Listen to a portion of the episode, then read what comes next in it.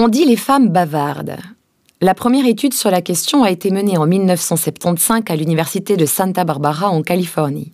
Deux sociologues, un homme, Don Zimmerman, et une femme, Cadace West, décryptent 31 conversations enregistrées dans différents lieux de l'université sur le campus.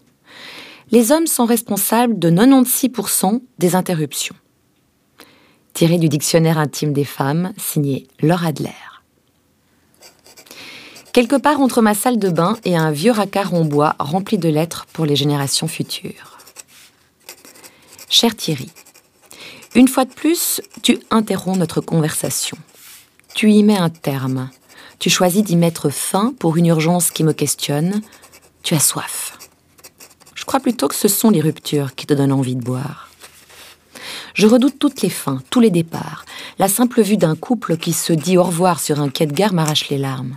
Petite fille, j'ai dû me rendre pour moins d'une semaine chez une cousine. Mes parents ont toujours travaillé ensemble à 150%, et à salaire égal. Je pleurais sur la place du village, comme dans un livre de Garcia Marquez. Je pleurais tant que les rues de Masse se firent rivière, noyant au passage des cours et des jardins, emportant même une ou deux grand-mères qui rentraient de la messe sans maugréant. Je suis la Llorona, comme m'appellent certains amis espagnols, la pleureuse. Je suis une pleureuse, Thierry. J'ai en moi des litres de ces larmes qui font renaître sur ma joue droite, à chaque fois que je pleure trop longtemps, cette tache de vin que j'ai portée de ma naissance à mes 15 ans. Un sceau de naissance, un estampillage, une espèce de timbre-poste que mes parents m'auraient mis sur le visage pour m'envoyer valser dans le vaste monde. À 15 ans, la tache a mystérieusement disparu. Mais je la sais en moi, chagrin éternel d'une enfance qui m'habite, que je recherche désespérément dans chaque être que je rencontre. Quand je rencontre un homme, je cherche toujours à savoir quel enfant il a pu être. Qu'est-ce qui a pu hormonalement ou culturellement le transformer en être sensible ou en abruti sincère Ce sont les femmes qui élèvent leurs garçons, m'ont souvent dit les hommes, quand ils se reprochaient d'être un peu lâches. Un comble, n'est-ce pas? Surtout de la bouche de ceux qui quittent avec des formules creuses, genre je ne suis pas assez bien pour toi. Je m'en vais parce que tu mérites mieux. T'es vraiment quelqu'un de génial, tu sais. C'est moi le con dans l'histoire, tu vaux mieux que ça.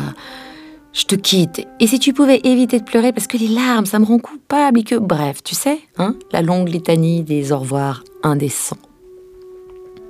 Thierry, je peux te le dire maintenant puisqu'on se quitte. Tu ne fais pas partie des hommes qui fuient. Tu dis au revoir courageusement. Tu vis courageusement. Tu ne cherches pas d'excuses à tes absences. Et même si tu me quittes pour une grosse soif, pour vider un demi et un autre demi et un demi encore, je sais que tu passes ton temps à essayer d'être un bon vivant. Un bon vivant, c'est un être qui accepte d'être en vie. C'est très exigeant la vie, n'est-ce pas? Cher Thierry, tu me permettras de te faire un cadeau qui pourrait peut-être nous donner envie de nous écrire à nouveau.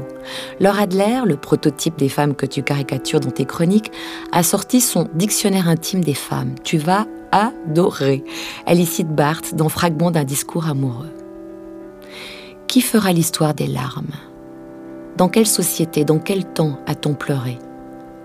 Depuis quand les hommes, et non les femmes, ne pleurent-ils plus?